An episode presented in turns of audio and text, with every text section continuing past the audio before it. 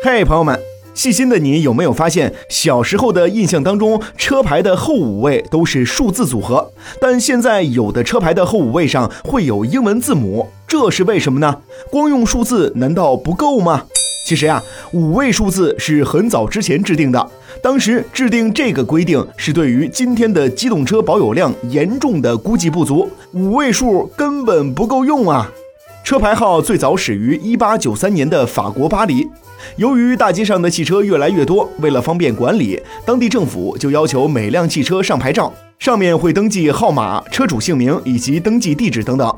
而在国内，车牌起源于一九一一年的上海，缘由和当年的法国巴黎一样，都是因为汽车的数量不断增多而采取的措施。一般来说，每个城市用一个字母代替是没有问题的。比如川 A 是成都，后面的五位数从五个零到五个九，可以提供十万辆车上牌。但是现在汽车发展的非常快，当时制定的五位纯数字的车牌号早就不够用了，所以现在出现了各种数字加字母的组合。另外，根据科学研究，人脑最容易记忆识别的就是五位数的数字，不管这五位数的排列组合有多么的复杂，多么的没有规律。人脑都能够快速的进行记忆，在一些交通事故中，不论是目击者还是受害者，都能够很快的记忆肇事者的车牌号。五位数字是人脑最容易识别和接收到的，是记忆性最强的数字组合。目前，国内不仅有五位数的车牌，还有四位数和六位数的车牌，比如特种车辆和新能源车型。说到这儿，有朋友会问了，那车牌上的字母代表什么呢？车牌上的首位字母代表该车所在地的城市一级代码，规律一般都是这样的：A 是省会，车牌号的第一位是汉字，代表这辆车户口所在省的简称。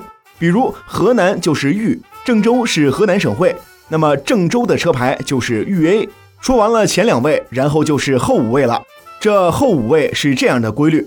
如果是第一个在该省该地区上的第一个车牌，那么从理论上来讲，你的车牌后五位就是零零零零一。如果你是第八千九百六十五位车主，那么车牌的后五位理论上就应该是零八九六五。如果车牌超过了数字容量，也就是超过十万时，那就从第一位开始用字母 A，后面用零零零一至九九九九，用完后第一位再改成 B。后面再跟零零零一到九九九九，以此类推。如此一来，车牌的组合就拥有了更多种可能，远远超过了纯数字十万个号牌的容量。说到这儿，有朋友会问了：如果后五位车牌中一个英文字母已经满足不了城市的车辆分配的话，怎么办呢？哼哼，那就用两个英文字母啊。那么问题来了，朋友们。如果后五位的组合中有两个英文字母的话，会有多少种车牌组合呢？